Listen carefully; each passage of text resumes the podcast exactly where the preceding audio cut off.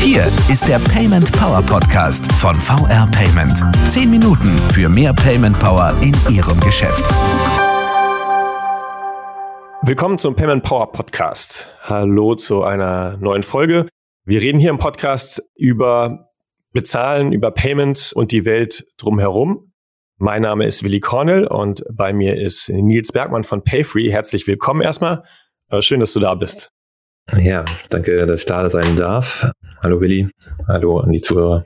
Nils, wir wollen heute ein bisschen sprechen über, über Payfree, über das Einkaufen, insbesondere den Checkout. Ähm, keine Sorge, wem Payfree jetzt noch nichts sagt, äh, dazu äh, gleich mehr. Nils, bevor wir starten, sag doch du noch ein paar Worte zu dir, damit dich unsere ZuhörerInnen kennenlernen.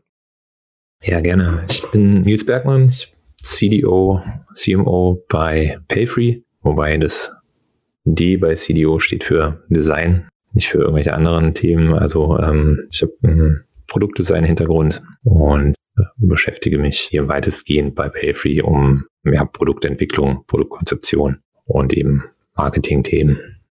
Vielen Dank. Genau, Payfree hatte ich gesagt, kommen wir gleich zu. Ich habe erstmal als Eintracht-Fan, ich glaube, das kann ich hier sagen, konnte ich nicht übersehen, dass jetzt seit kurzem vor dem Stadion in Frankfurt so ein kleiner Store mit Payfree äh, Checkout steht. Und insofern erstmal Glückwunsch dazu, Glückwunsch äh, zum Livegang. Wir haben hier im äh, Podcast vor rund zwei Jahren mit, äh, mit Nino Radau damals über das Konzept von Payfree gesprochen und wem das zu lange her ist oder diese Folge vielleicht verpasst hat, Nils, hol doch die HörerInnen mal kurz ab. Was ist äh, Payfree und was ist äh, der aktuelle Stand? Payfree ist ein Grab-and-Go Checkout für den stationären Einzelhandel. Und was wir realisieren, ist den Einkauf, das Bezahlen und ähm, den Warenscan in wenigen Sekunden abzuwickeln, so dass der Kunde idealerweise seine Waren in eine Tüte packt im Geschäft und ähm, zu unserem Pay-Free-Checkout eben geht und dann in kürzester Zeit den Laden verlassen hat, mhm. mit möglichst wenig Interaktion. Und dann gucken wir uns gleich mal eben die ja so Anwendungscases an, bei denen ihr jetzt eben live seid oder äh, die ihr vielleicht auch noch geplant habt. Vielleicht nochmal zur Einordnung. Amazon Go ist vielleicht dem, dem einen oder der anderen ein Begriff, geht auch in eine ähnliche Richtung. Wie würdest du sagen, kann man Payfree mit Amazon Go vergleichen? Was ist äh, genauso, was ist anders? Mhm. Also zum Vergleich, ja und nein. Ähm, wir haben den Vergleich in letzter Zeit auch öfters gehört, weil, ja gut, Amazon jetzt natürlich irgendwo ein großer Name ist und das Konzept ja auch schon ein bisschen rumwabert oder einige Zeit eben schon sichtbar ist. Aber ist es so, dass grundsätzlich der Ansatz verfolgt wird, wie ich es gerade geschildert habe, eigentlich ähm, das Einkaufen so reibungslos wie möglich zu, zu gestalten. Und die Ansätze sind aber ähm, grundsätzlich grundverschieden. Mhm. Also Amazon arbeitet hier mit äh, Kameratechnik, wo eben in den Stores ja in einem Netzwerk äh, quasi Kameras verbaut werden auf der gesamten Storefläche in der Decke. Und das ist eben mit sehr hohen Investitionskosten verbunden initial und führt eben auch dazu, dass der Kunde im Grunde durchgängig getrackt wird. Mhm. Also im Grunde jede Bewegung, die er da im Laden macht, die wird, die wird getrackt und überwacht bei Amazon Go. Genau. Und genau diesen Ansatz wollen wir nicht verfolgen, weil ist eben aus datenschutzrechtlichen Gründen oder weil wir auch glauben, dass das die Akzeptanz bei Kunden dahingehend mhm. ähm, Unbehagen hervorruft oder ne, dass es zu Unbehagen bei Kunden führt. Und daher verfolgen wir einen komplett anderen Ansatz, nämlich RFID-basiert. RFID steht für Radio Frequency Identification. Und ähm, ja, wir bringen im Grunde ähm, mit unseren Händlern Tags auf den Waren auf, beziehungsweise die Händler bringen es schon mit, dass die Tags schon auf den Waren sind und können über diese getagten Waren dann auf Basis von Radiowellen die Produkte auslesen und in Windeseile scannen. Führt dann dazu, dass ich die Produkte nur in die Tüte reinlegen muss und ähm, habe dann mhm. beispielsweise einen Warenkorb von zehn Produkten und halte diese zehn Produkte einmal in den Scanner und dann habe ich innerhalb von zwei, drei Sekunden diesen Warenkorb oder beziehungsweise diese Tüte, die der Kunde sich da mhm. gepackt hat, eben erfasst und brauche die dann nur noch zu bezahlen. Okay, also so viel ähm, erstmal zum, zum Konzept und der grundsätzlichen Idee. Äh, vielen Dank verstanden. Lass uns jetzt mal auf den Pilotkunden gucken, eben den Eintracht-Case. Ähm, ich hatte es gesagt. Wie kam es zu der Zusammenarbeit überhaupt mit einem Fußball-Bundesligisten? Ähm, was ist da das Setup und ähm, ja, also was können Fans eigentlich mit Payfree kaufen? Also Eintracht ist ein Vorreiter in Sachen Digitalisierung des Stadionerlebnisses und mit der Eintracht Tech die Speerspitze der ähm, mhm. Digitalisierung okay. in der Fußball-Bundesliga. Diese Vorreiterrolle macht es natürlich interessant auch für ein Unternehmen wie Payfree, was ja auch ein Stück weit eine Vorreiterrolle einnimmt, eben hier eine Partnerschaft einzugehen, indem man eben Synergien schafft. Also neue Wege zu gehen, neue Felder aufzutun und auch eben Produkte und Konzepte für Kunden zu schaffen, die mhm. einen echten Leuchtturmcharakter haben und die ein echtes Novum sind. Ähm, von daher ist die Eintracht hier in dem Fall ja quasi sowas wie ein, mhm. ein natürlicher Partner und damit verbunden natürlich auch mit einer hohen Strahlkraft. Also das Thema Bundesliga ist hoch emotional, hat eben quer durch die Gesellschaft verlaufende Strahlkraft, die wir hier gerne, mhm. gerne annehmen, sage ich mal. Und vielleicht noch ein Wort jetzt zur Lösung, die ihr da gemeinsam entwickelt habt. Also ähm, jetzt gesagt, das ist äh, am Stadion. Was kann der Fan da machen? Was können Fans, Kunden kaufen? Die Eintracht hat eigens für den Pay-Free Checkout, so wie wir ihn hier zur Verfügung stellen und so wie ich ihn gerade beschrieben habe, haben die extra einen mobilen Fanstore mhm.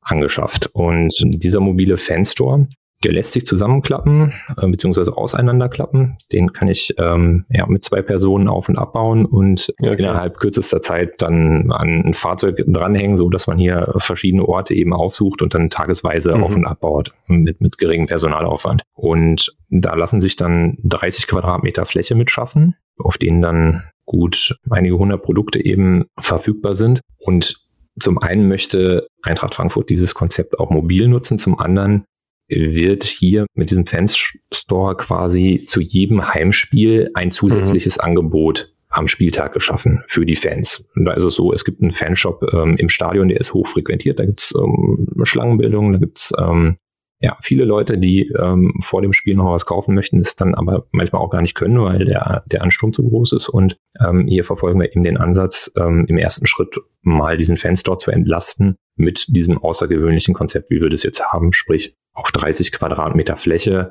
ein ausgewähltes Bestseller-Sortiment, sage ich mal, ergänzt immer um einige saisonale Produkte wie Handschuhe im Winter oder sowas eben anzubieten. Mhm. Und der Fan kann eben da reinspringen, kann sich dann nochmal den Schal, das Trikot schnappen und kann dann eben in Windeseile mit Payfree bezahlen. Also wir entlasten hier deutlich den Store, haben auch dann durch die Geschwindigkeit, die wir einfach im Checkout haben, da einen sehr hohen Durchsatz, eine sehr hohe Kundenzufriedenheit so wie wir das jetzt gesehen haben in den letzten Spiel oder zu den letzten Spieltagen. Und sind auch, und das ist dann wichtig an der Stelle nochmal, sind auch das einzige Kassensystem in diesem Store. Mhm, okay.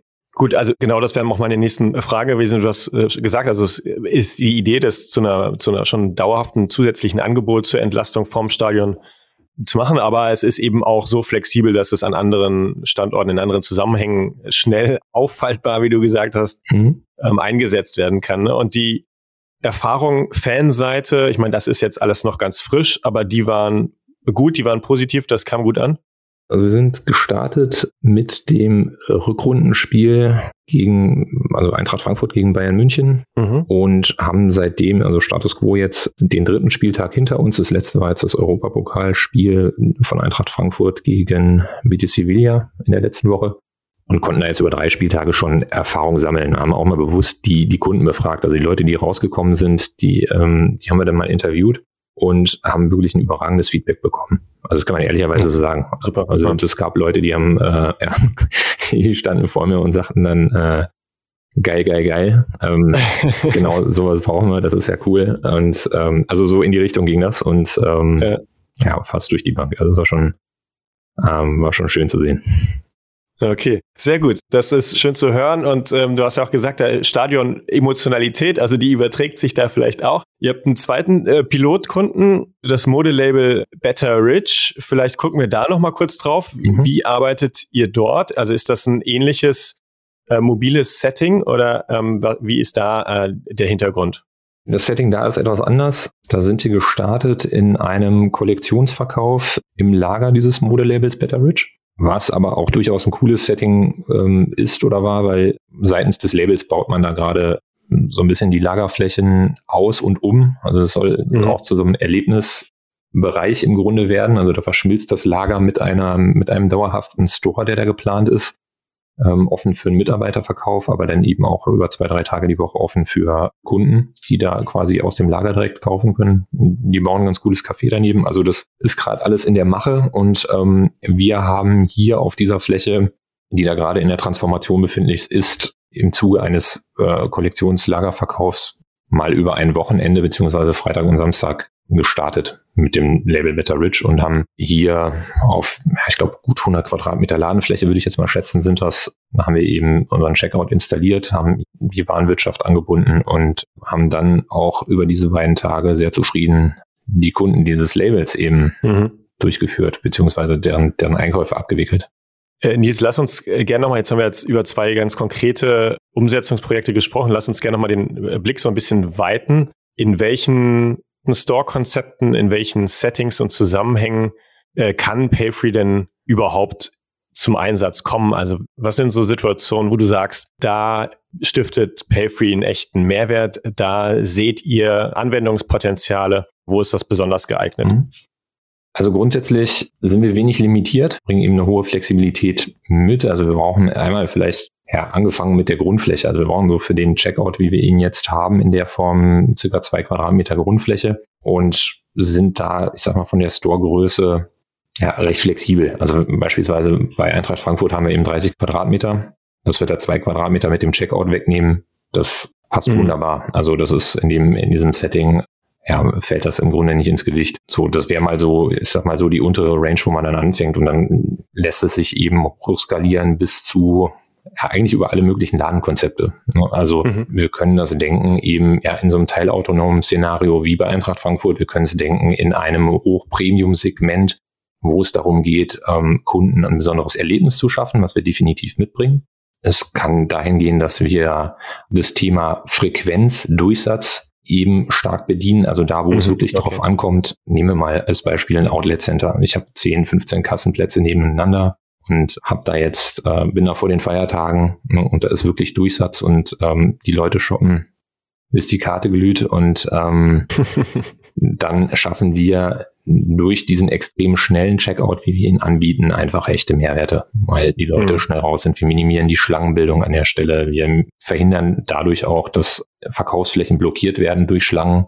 Das ist mal so eine Bandbreite irgendwo, ne, mhm. Ähm, die man okay. darauf machen ja. kann. Und es gibt jetzt Dutzende Szenarien irgendwie, in die ich einsteigen könnte. Es ist mhm. der Fantasie da keine, keine Grenzen gesetzt im Grunde. Worauf liegt euer Fokus jetzt? Mhm. Vielleicht um zum Abschluss jetzt nochmal auf dieses Jahr und die nächsten Monate zu blicken. Was, was sind eigentlich eure nächsten Schritte?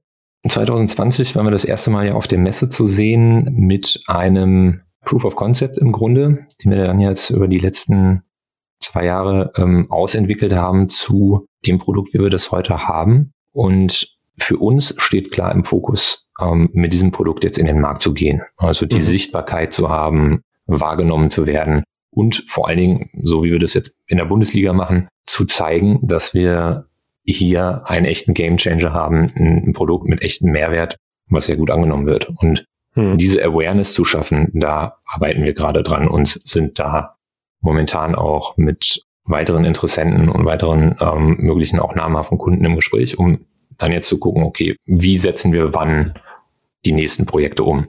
Hm. Das ist der Fokus für dieses Jahr, den wir hier verfolgen. Ja. Okay, dann euch dabei schon mal viel Erfolg. Wir freuen uns, dabei zu bleiben und davon zu hören. Danke dir für den Besuch. Vielen Dank. Danke, dass ich da sein durfte. Ja, danke fürs Mitbringen des Konzepts, der Idee, der frischen Eindrücke vom Livegang, dem Ausblick auf so verschiedene Anwendungsszenarien und wer eigentlich davon was hat. Gerne. Danke auch fürs Zuhören. Wenn Sie Fragen zu dieser Folge haben oder generelles Feedback, da freuen wir uns immer drüber. Wir freuen uns auch über Themen und Anregungen äh, rund ums Payment, äh, von denen Sie sagen, die sollten hier im Podcast besprochen werden. Schicken Sie uns die gerne per Mail an podcast.paymentpower.de oder gerne auch über Twitter und den Hashtag PaymentPower. Und dann hören wir uns wie gewohnt wieder in zwei Wochen, wenn Sie mögen. Bis dahin, machen Sie es gut. Das war der Payment Power Podcast von VR Payment. Wenn Ihnen der Podcast gefallen hat, bewerten Sie diesen Podcast bei iTunes und teilen Sie ihn mit Ihren Freunden und Kollegen. Der VR Payment Power Podcast. Zehn Minuten für mehr Payment Power in Ihrem Geschäft.